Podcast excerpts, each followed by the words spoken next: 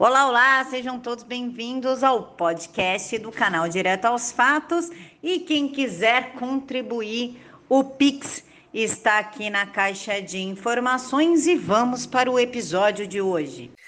Olá, pessoal. Boa noite para vocês. Bom sábado, que Deus os abençoe. Espero que todo mundo esteja bem. Hoje é sábado à noite, dia de Cissa Bailey por dentro dos Estados Unidos, e ela vai contar aqui uns babados para gente, tipo Kamala Harris parece que vai ser enxotada da vice-presidência.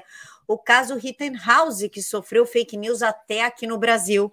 Temos também a história do FBI com Biden, com o Irã, com o Trump e com todo esse enrosco, ninguém melhor do que Cicinha para nos esclarecer. Cissa, muito obrigada por aceitar falar com a gente. Obrigada a você e obrigada a todos vocês por estarem aqui no sábado à noite com a gente. Cicinha, o microfone é seu. O caso do Rittenhouse.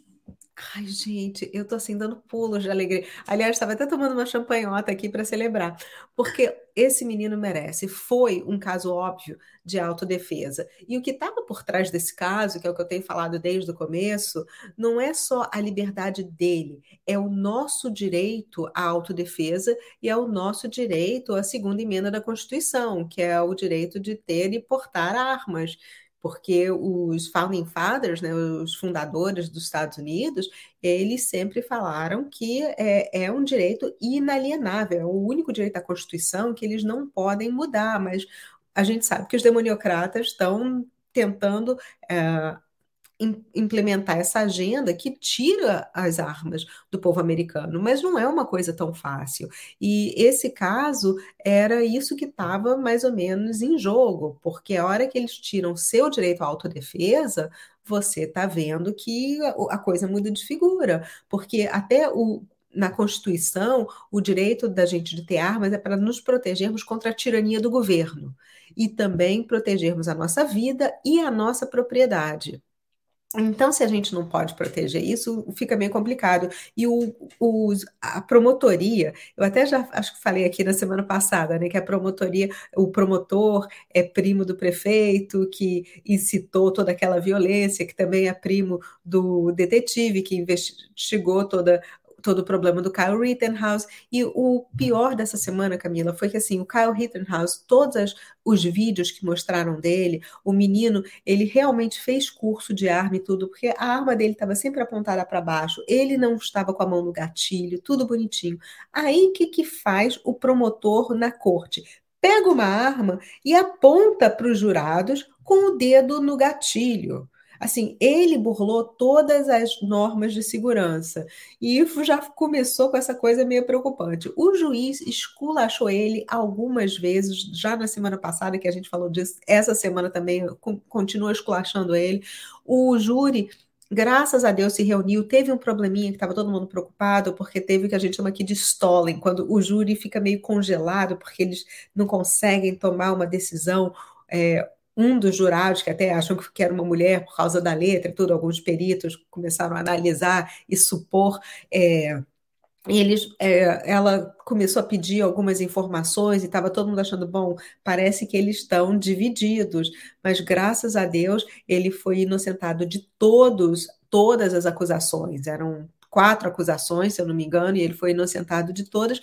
Só que a gente ainda teve um problema essa semana que os jornalistas da MSNBC e da NBC tentaram intimidar os jurados, porque uma coisa que está acontecendo lá que já não é legal é que tem, tinha muita gente, pessoal, apoiando o Kyle e o pessoal do BLM e de outras organizações contra o Kyle na frente do fórum e gritando o tempo inteiro. Então, isso, por mais que a sala do jurado seja mais protegida e tudo, eles conseguiam ouvir. E isso pode ser considerado intimidação do júri. E quando o pessoal da MSNBC, do, da NBC, começou a seguir o ônibus onde estavam os jurados para levá-los para casa, porque assim, eles colocam papel no ônibus e tudo, eles vão buscar e não sai do fórum, sai de um outro lugar, eles transportam ele para ser uma coisa bem secreta, para justamente não vazar quem são os júris e aonde eles moram. E aí a polícia pegou, porque eles é, o ônibus estava indo, passou o sinal que estava ficando vermelho, aí o carro atrás passou o sinal vermelho, a polícia pegou e descobriu que era, eram pessoas, produtores da MSNBC e da NBC. Aí o ju, juiz falou: olha, eles não entram mais nem no prédio, as pessoas dessas duas redes de televisão, não podem mais entrar aqui, e eu me arrependi até de ter deixado televisionar.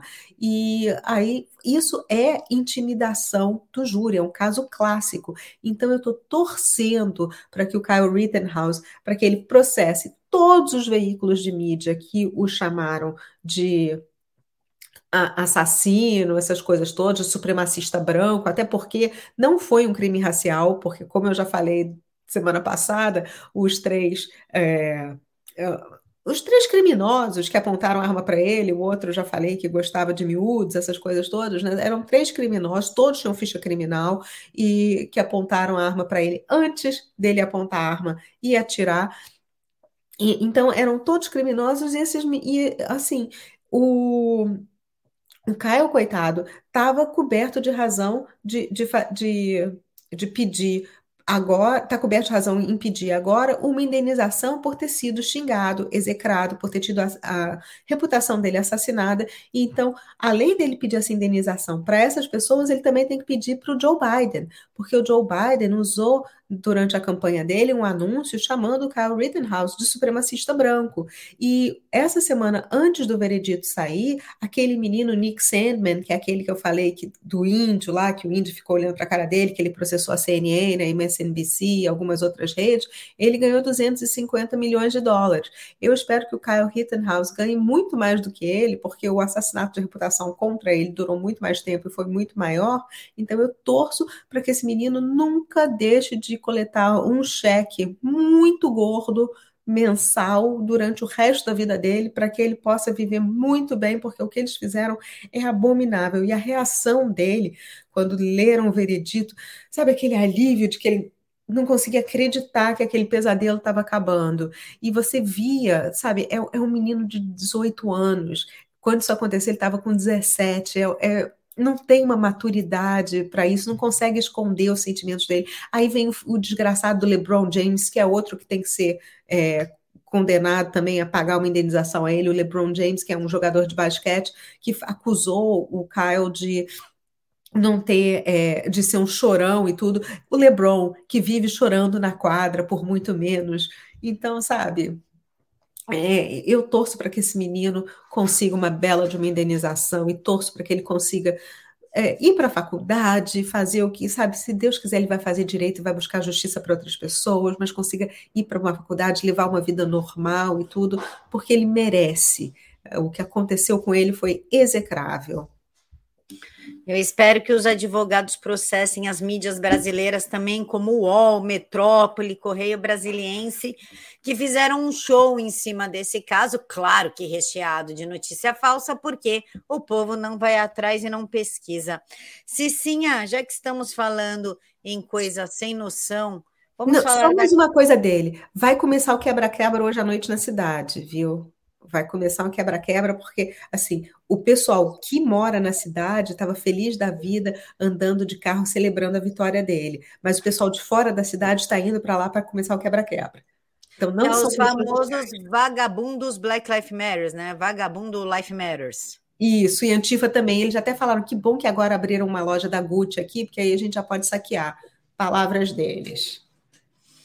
É, e assim segue, né? Esses vagabundos saqueando, mas a direita sendo caçada, é tá assim em todo lugar do mundo, né, Cicinha? Inclusive, eu vou pular a pauta, já que estamos falando em direita ser caçada. O FBI está batendo na porta de pais que criticam a teoria crítica das raças, não é? Tá, eles começaram a bater, mas assim, o que eles estão fazendo não é, não estão batendo tanto. Foram em alguns pontuais, mas o que aconteceu? O Mary Garland, que é o nosso advogado geral da União, resolveu é, se juntar com a federação, a, a, o sindicato dos professores para é, classificar todos os pais que vão contra o ensino da teoria crítica da raça, que é um absurdo, que é já falei que é praticamente ensinar que se você é branco, você não vale nada, e se você é negro, você não é capaz resumindo, é isso. E aí o que eles estão querendo fazer é falar que os pais que estão indo contra isso são terroristas domésticos. Eu, inclusive, estou nessa lista porque eu já mandei alguns e-mails para o é, diretor da escola aqui reclamando desse tipo de coisa. E falei para o prefeito, falei já para várias pessoas que eu conheço daqui. Então, eu estou provavelmente nessa lista. E aí, o que, que acontece? É, o Merrick Garland, ele está querendo defender isso porque o genro dele está vendendo uns livros através da gráfica dele que ensinam teoria crítica da raça. Então ele está lucrando muito com isso. E esse é um dos motivos pelo qual o Merrick Garland se uniu ao Sindicato dos Professores, que o Sindicato dos Professores aqui não é bonzinho não, tá, gente? Os sindicatos dos professores aqui querem colocar as crianças com focinheira, querem exigir que as crianças tomem esse negócio. Agora, os professores não querem usar focinheira, os professores não querem tomar esse negócio, mas querem que os filhos da gente tomem e sejam obrigados, sendo que, estatisticamente, o risco é baixíssimo de acontecer alguma coisa com os miúdos, né? Então, é, é, meio que por aí esse problema da teoria crítica da raça, e isso não vai parar tão cedo. Cicinha, mais um fato bizarro foi a Kamala Harris ter parado como vice-presidente. Agora parece que querem enxotar ela, né? Desde o início, ela parece que teve problema com a equipe, é uma pessoa intragável, que até agora não foi na fronteira. Enfim, quem é Kamala Harris na fila do pão? Por que, que querem enxotar ela? Ai, Camila, não ofende cavala. Você falar que uma pessoa com aquela risada tão deliciosa é uma pessoa insuportável, não pode, eu não vou admitir isso, não. Então, aquele gente, aquela mulher que a gente chama aqui de cackle, porque não é uma laughter, não é uma risada, é um cackle, que parece uma coisa de, de um animal. Então, é, ninguém suporta a risada de cavala, mas muito mais que isso, ninguém suporta o temperamento de cavala. Só que sexta-feira, ontem, né, Cavala foi presidente durante algumas horas, porque Bidê foi fazer uma colonoscopia, enquanto ele está anestesiado, ela estava presidente, porque é a regra aqui dos Estados Unidos. Então já podemos dizer que tivemos uma presidente Cavala, mesmo que por algumas horas. E, assim, o, o grande problema é que a gente não sabe, assim, começou um, um papo porque uma pessoa ligou para um repórter da Fox News falando, olha, começa a se familiarizar com o fato, com uma substituição de vice-presidente. Ele falou, por quê? Ele falou: olha, é, é, só isso que eu posso falar, porque foi, é, era um funcionário da Casa Branca que fez essa ligação. E aí ele tá bom. E porque tem uns rumores muito grandes que a gente não sabe o que, que vai acontecer. Porque Cavala e Bidê estão brigando, estão batendo de frente. Ela é, não, não está sendo bem utilizada, só que ela podia estar resolvendo o problema da fronteira. Não quis resolver. Então, não é que ela não esteja sendo bem utilizada, é que ela realmente é incompetente.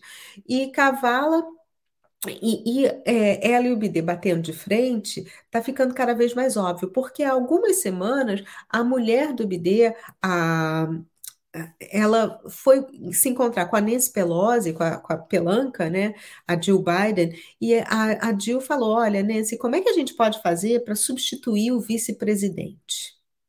A gente tem como fazer isso.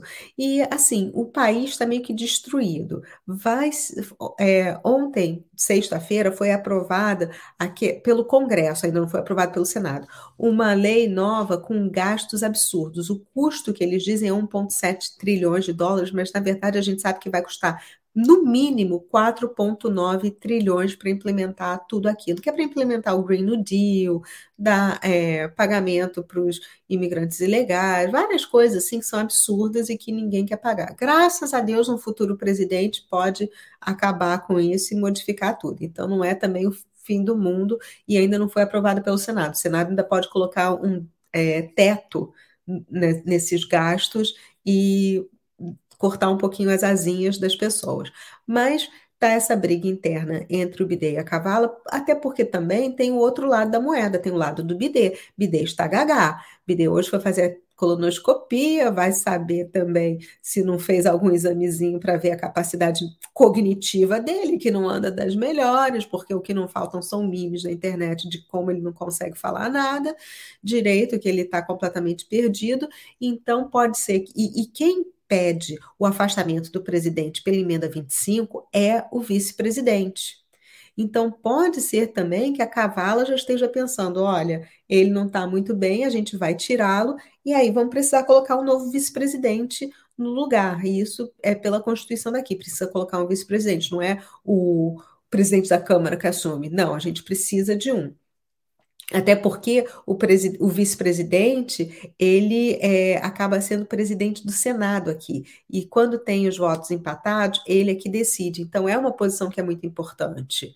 E aí tá essa dúvida de, assim, quem vai puxar o tapete de quem e quando? Assim, tipo, foi a senhora Scarlett na, na biblioteca com uma faca ou com um candelabro? Quem foi? Quem, quem vai fazer esse, essa coisa primeiro? Ninguém sabe.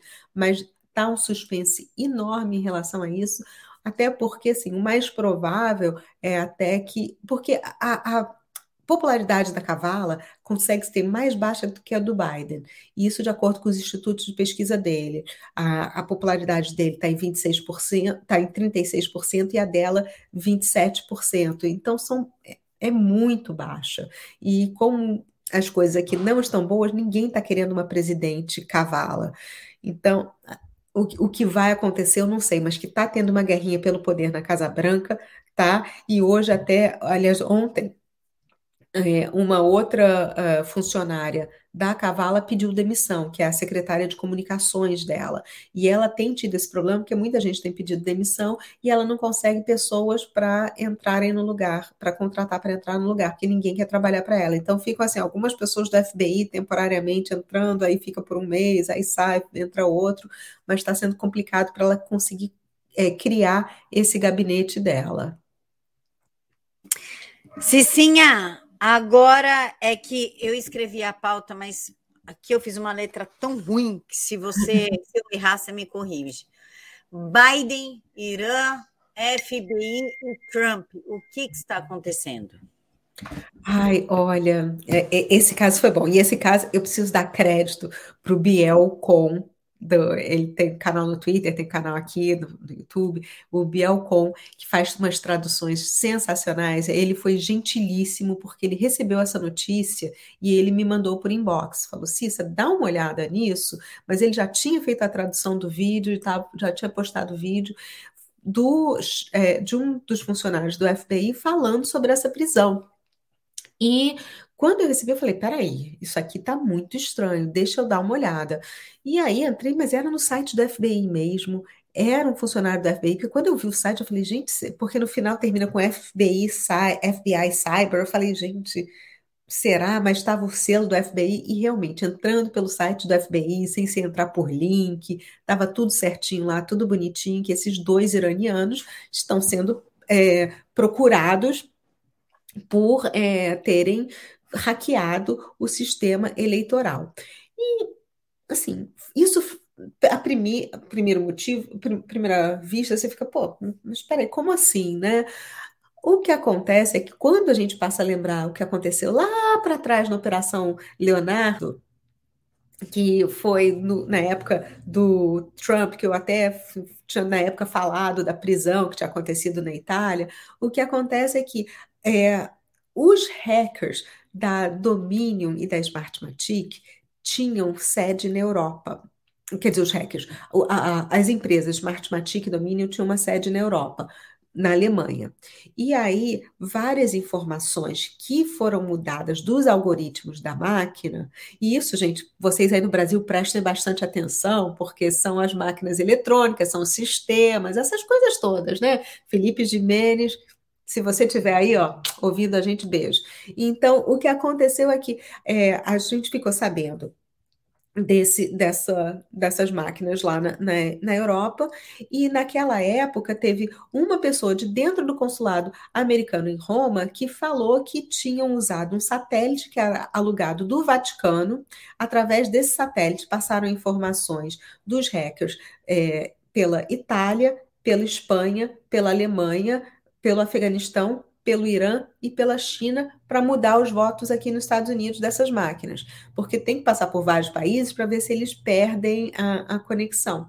E não perderam. E aí, é, agora estão dizendo que esses hackers que, iranianos estão envolvidos é, nesse sistema, mas que eles estavam querendo, é, segundo algumas pessoas, proteger o Trump, fazer o Trump ganhar. Gente, assim, o que é interessante é que o Trump até mandou que o exército americano invadisse a sede da Dominion através do sistema de inteligência, né, invadisse a sede da Dominion lá na Alemanha. Então, eles invadiram até a Halpern, que na época era diretora da CIA, se eu não me engano, estava nessa confusão, se machucou, então ficou todo mundo sabendo que teve alguma coisa meio estranha acontecendo ali. E outra, o Trump fez duas coisas para prevenir que esse tipo de coisa acontecesse, essa interferência estrangeira acontecesse e que ficasse impune. Primeiro, que ele criou uma ordem executiva em setembro de 2018, falando justamente de interferência estrangeira que não podia acontecer. E outra, ele criou a Space Force. A Space Force, que é assim, a quarta força. É, uh, do, não, é, não é do exército, mas é a Força Armada Americana, é, porque Aí no Brasil nós temos o Exército, Marinha e Aeronáutica. E era o que nós tínhamos aqui nos Estados Unidos, até que o Trump criou a Space Force. E a Space Force não é para, tipo, uma guerra no espaço, não é aquela coisa meio Star Trek, misturado com Star Wars, que solta laser. Não. Além de ser para preparar para uma guerra no espaço, também é para controlar o tráfego de informações que passa pelos satélites no espaço. Aí até uma pessoa me perguntou hoje, falou, Cissa, mas o tráfego das informações não vão pelos cabos submarinos e tudo? Não, tem muita informação que vai por vários satélites. Tanto é que o Elon Musk andou colocando um bando de satélites no, no céu tem muito astrônomo reclamando disso, porque agora eles querem olhar as estrelas e tem satélites passando o tempo inteiro. Então, criou um certo problema, porque muitas dessas informações vão por satélite e essas informações dos hackers foram por satélites, especificamente esse satélite do Vaticano. Então, isso tudo foi pego. E aí a gente vai analisar esses documentos todos, leva o que? É o documento do Departamento de Justiça que pede essas prisões. E quando a gente vai analisar, o que, que eles falam? Não, isso aí foi, foi assinado pela equipe do Mary Garland, que é o advogado-geral, que é o braço direito do, do Biden, que é o tal da teoria crítica da raça, que o genro está ganhando uma grana, então a gente já vê que tipo de pessoa é. Aí o Merrick Garland, ele assinou esse pedido de prisão deles, falando que esses caras trabalharam junto com os Proud Boys, que os Proud Boys é um grupo de extrema direita. Só que esse grupo de extrema direita que eles falaram foi um grupo que em Washington, naquela época do 6 de janeiro, um pouco antes do 6 de janeiro, eles foram para lá bateram de frente com o pessoal da Antifa e aí falaram com Trump, olha, que você apoia isso, ele, lógico que não. Ele falou especificamente, I disavow. Quando você fala I disavow, tipo assim, você está se excluindo completamente qualquer associação com aquela pessoa e, e, ou com aquela organização. E foi o que o Trump fez. Então, ele nunca teve nada com, com essa organização, nunca apoiou, não conhece, nunca recebeu os líderes, absolutamente nada. Completamente diferente do que acontece com o pessoal da esquerda e do BLM. Os demoniocratas recebem o pessoal do Antifa e do BLM na Casa Branca e está tudo bem. O Trump nunca recebeu nenhum deles. E até esses caras criaram umas confusõezinhas lá, tanto é que o chefe dos Proud Boys não pôde nem estar tá em Washington DC no, no, dia 6 de janeiro, que foi aquele dia que deu aquela confusão toda. Então, não existe associação nenhuma com eles, muito pelo contrário. O fato desses caras serem iranianos, a gente lembra agora que o Trump ele e, e, o pessoal do Irã batiam de frente o tempo inteiro. Por quê? Porque o Obama deixou eles fazerem o que eles queriam. Eles começaram a enriquecer urânio para criar bomba nuclear e o Obama, ai, não faz isso não. Ai, que feio, vocês estão fazendo isso, não pode. Enquanto isso, eles estavam enriquecendo urânio, enriquecendo urânio, enriquecendo. Aí chegou o Trump, sabe, desculpa o meu francês, mas pardon my French aqui. Mas o Trump pegou lá, botou o pau na mesa e falou: vocês não vão mais enriquecer esse troço de jeito nenhum, chega. É, tem um presidente novo aqui, e aí eles ficaram uma fera, porque o Trump criou sanções econômicas e tudo. Então, dizer que sim, o, o, Trump tinha alguma coisa a ver com os iranianos, porque, gente, vamos combinar que esses iranianos são que nem os chineses, tem muitos deles que não se separam do partido entendeu? Eles saem daqui, vão trabalhar. Eu sei que tem muita gente falando, ah, mas é, são iranianos, não são o governo iraniano. Sim, não são, mas vai ver para quem eles trabalham, quem estavam financiando, sabe? Follow the money, sigam o dinheiro, que vocês sempre vão chegar aonde tem que chegar.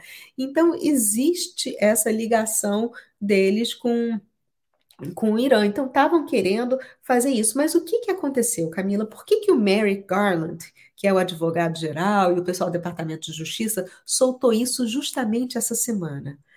Tática de distração, porque tem muita coisa acontecendo aqui porque besteira que o Departamento de Justiça anda fazendo, que eles estão querendo distrair, estão falando, não, olha só, olha que legal, nós estamos prendendo esses caras, e esses caras estão, assim, fizeram isso tudo para o Trump. Aliás, assim, teriam que ser muito incompetentes, né? Porque quem ganhou a eleição? Não foi o Trump, né?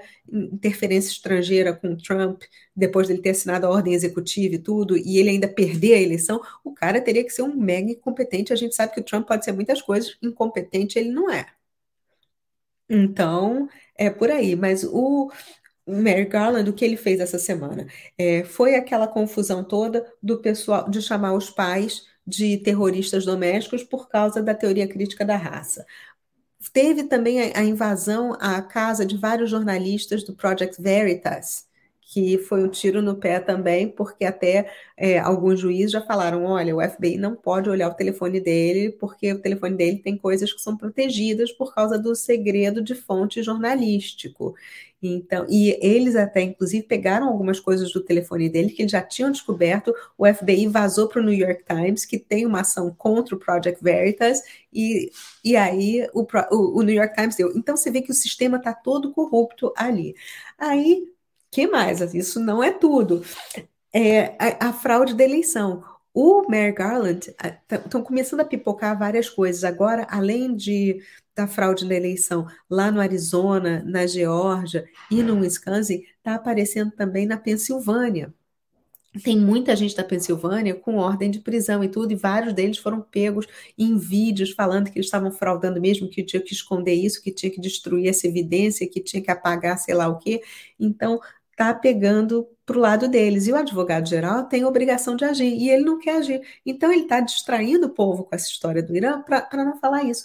E mais, ainda tem o Steve Bannon, que o Steve Bannon era assim, trabalhou na administração Trump, ele era muito próximo ao Trump, e o Congresso convocou é, o convocou para ele depor em relação ao que aconteceu no dia 6 de janeiro, né, que ele que eles chamam de motim, mas que não foi nada, que foi a, a guarda do Capitólio mandando as pessoas entrarem junto com o pessoal do FBI, e está aparecendo a verdade que realmente quem mandou fazer aquele motim todo foi a Nancy Pelosi, e aí estão chamando o Steve Bannon para depor, mas chamaram ele e outras três pessoas.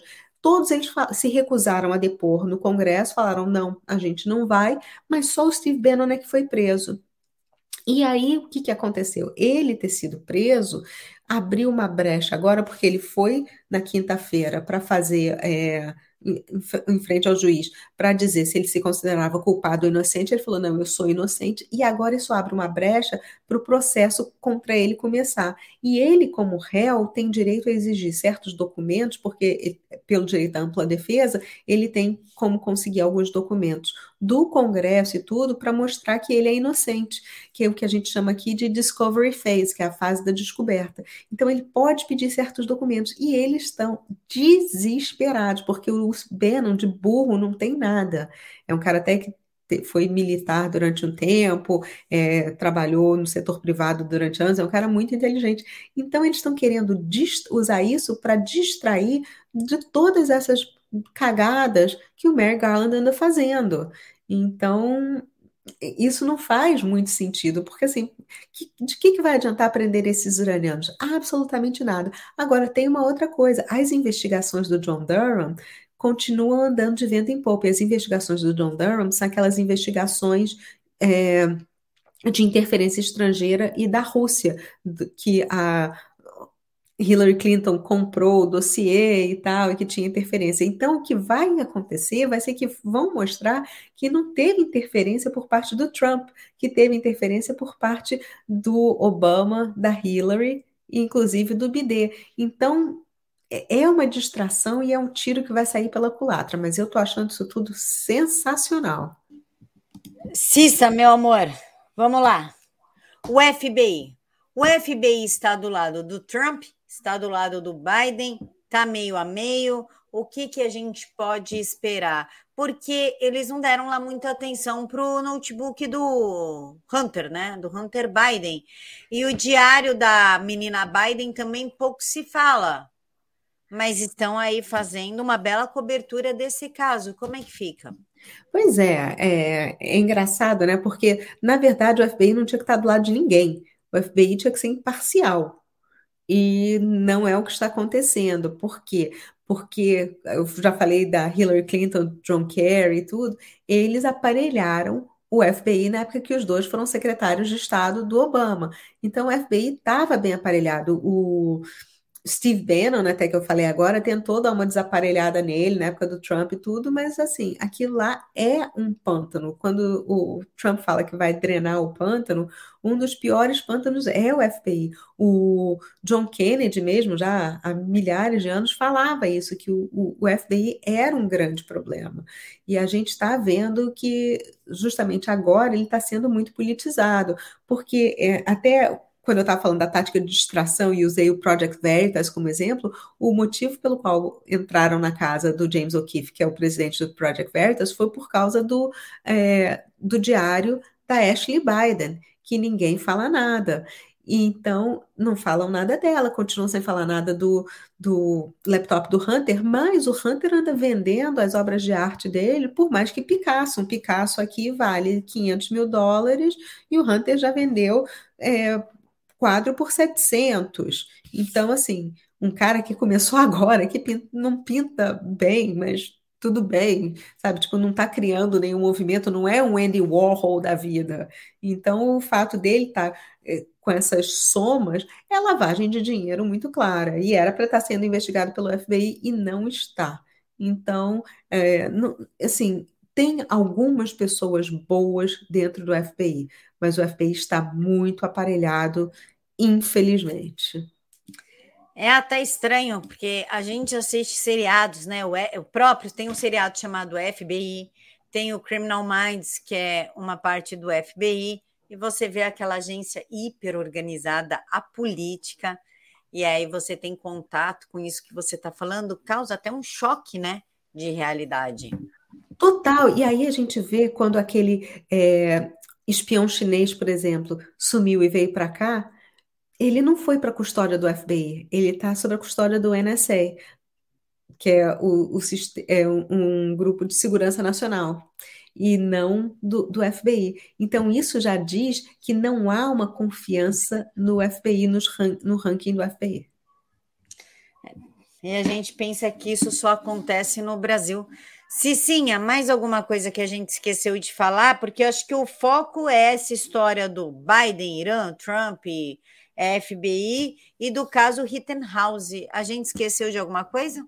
Não, até esse caso do FBI nem está sendo tão grande aqui nos Estados Unidos. Muita gente não está falando tanto nisso, porque a preocupação aqui é com essa lei dos gastos, que está todo mundo preocupado, porque assim, agora a gente vai ter que pagar por essa porcaria, né? Então, a gente já está tendo inflação, já está tendo problema de desabastecimento, óleo, é, o óleo aqui é super importante por causa do inverno, que é o que aquece as casas, gasolina está aumentando. Então, aqui a nossa preocupação está mais com essa política interna. É, as pessoas estão preocupadas me menos com aquilo. E o caso do Rittenhouse foi assim, tipo, a maioria das pessoas lavando a alma porque o nosso direito à segunda emenda e à autodefesa continua garantido. Então, realmente, graças a Deus, isso aí está tranquilo.